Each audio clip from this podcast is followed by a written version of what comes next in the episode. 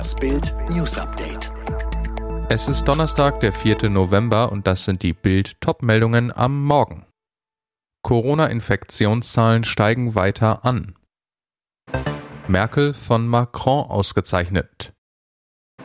Helene Fischer spricht über Karriereende. Der Herbst ist da, die Infektionszahlen steigen, genauso wie es alle Experten seit Monaten voraussagen, doch schon stimmen parteiübergreifend deutsche Spitzenpolitiker das alte Corona-Lied an. Angst, Alarm, Ausnahmezustand.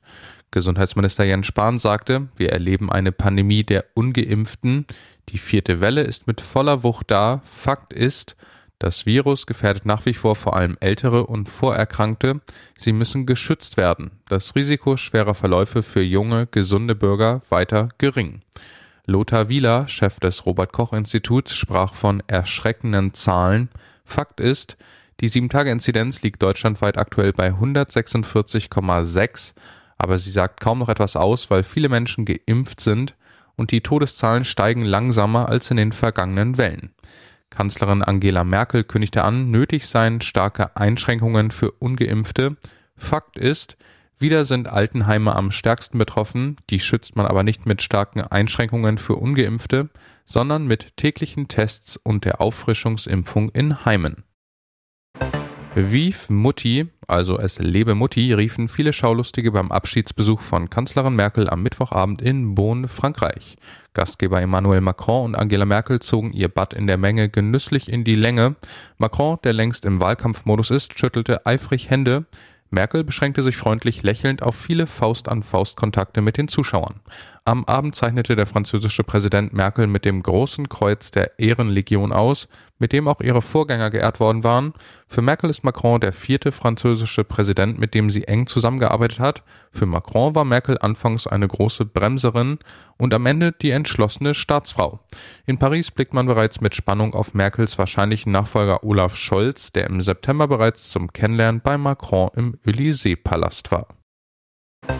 Kein Wunder, dass Joe Biden ständig über Donald Trump spricht. Genau ein Jahr nachdem der amtierende US-Präsident gegen Donald Trump triumphiert hatte, gab es jetzt die ersten wegweisenden Wahlen in den USA. Es ging um die Gouverneursposten in den Staaten Virginia und New Jersey. Und es ging auch um die Frage, kann Trump ein politisches Comeback schaffen und 2024 erneut zum mächtigsten Mann der Welt werden? Antwort vorweg, yes, He can. In Virginia ging der Demokrat Terry McAuliffe bei der Abstimmung sang- und klanglos gegen den konservativen Neuling Glenn Youngkin unter. In New Jersey war das Duell zwischen dem liberalen Amtsinhaber Phil Murphy und dem republikanischen Herausforderer Jack Citarelli so eng, dass bislang kein Gewinner genannt werden konnte. Es wird weiter gezählt, doch auch wenn es ein Sieg der Demokraten wird, ist ein derart enges Ergebnis ein klares Warnsignal. Die US-Wähler sind mit den Liberalen unzufrieden. Helene Fischer ist Deutschland Schlagerkönigin. Doch jetzt spricht sie erstmals vom Ende ihrer Karriere. In der Wochenzeitung Zeit sagte sie, ich kann mir ein Leben ohne Musik, Bühne und Verbindung zum Publikum nicht vorstellen, aber ich glaube trotzdem, dass ich den Moment nicht verpassen werde, indem ich sage, jetzt reicht's langsam. Wann dieser Moment sein könnte, lässt sie jedoch offen.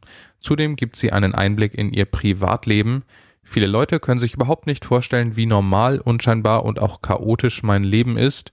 Erlebt man mich privat, fallen alle Superlative ab. Auch ihr Lebensstil sei nicht besonders. Es wäre für viele enttäuschend zu sehen, wie normal mein Lebensstil ist. Luxus interessiert mich nicht. Große Familiensause bei den Ochsenknechts. Für Mama Natascha legte Jimmy Blue eine kurze Papa-Pause ein, aber nur für ein paar Stunden. Erstmals nach der Geburt seiner Tochter Snow Elaine zeigte sich der Schauspieler in der Öffentlichkeit und strahlte verliebt bis über seine beiden Papa-Ohren. Sie ist das größte Geschenk, schwärmt Jimmy Blue bei der Präsentation der neuen Modekollektion seiner Mutter in Berlin und meint natürlich seine kleine Tochter. Die ist nun einen Monat alt und blieb bei Mama Jelis Coach in Hannover. Dem Blitzlichtgewitter bei der Loungeparty von NO bei Natascha Ochsenknecht lächelte die Familie entspannt entgegen, während Baby Snowy, so ihr Spitzname, hoffentlich friedlich in Mama Jelis Armen schlummerte.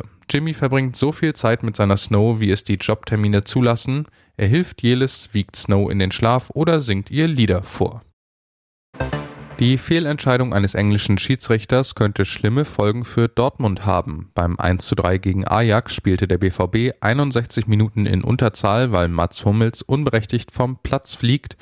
29. Minute, Hummels grätscht Anthony ab, Schiedsrichter Michael Oliver zeigt sofort rot. Aber die Zeitlupe zeigt, es ist kein brutales Foul, da hätte gelb gereicht. Aber Oliver schaut sich die Szene nicht mal im Video an, Hummels bei The Zone.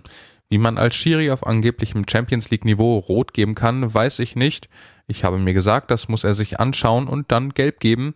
Das Spiel hat er heute entschieden. Ich glaube, er weiß es. Und sagt außerdem, die Schauspielerei meines Gegenspielers Anthony darf man nicht außer Acht lassen, das ist grob und sportlich.